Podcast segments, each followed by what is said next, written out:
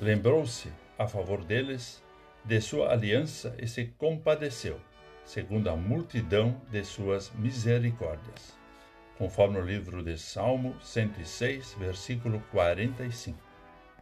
Olá, querido amigo da Meditação Diária Castelo Forte 2023, dia 30 de julho.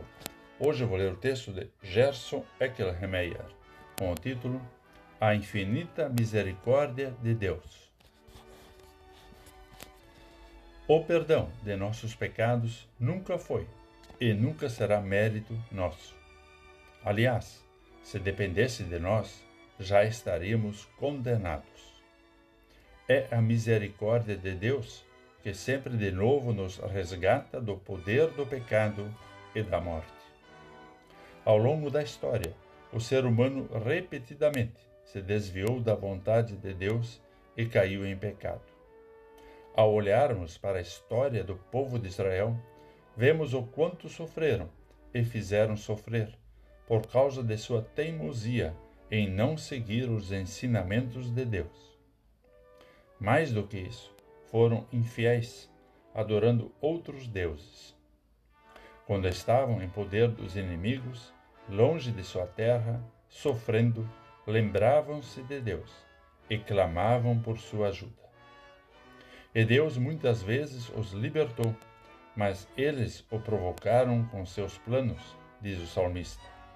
Mas Deus olhou para eles e, sempre de novo, se compadeceu e os resgatou de sofrimento e dor, trazendo-os para junto de si.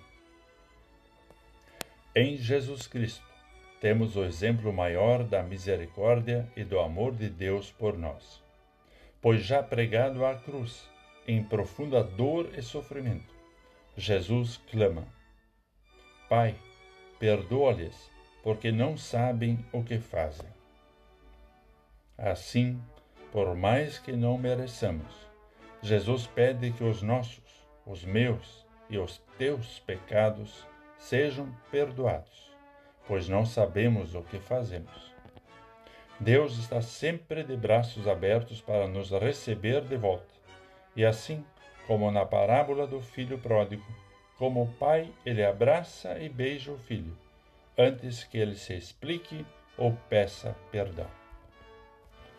Vamos falar com Deus. Benigno Deus e Senhor, graças por sua misericórdia sem fim, por não te afastares de nós quando caímos em pecado e pelo teu perdão, que nos restaura e salva. Ajuda-nos a viver bem uns com os outros, conforme a tua vontade. Por Jesus Cristo. Amém. Aqui foi Vigan Decker Jr. com a mensagem de hoje.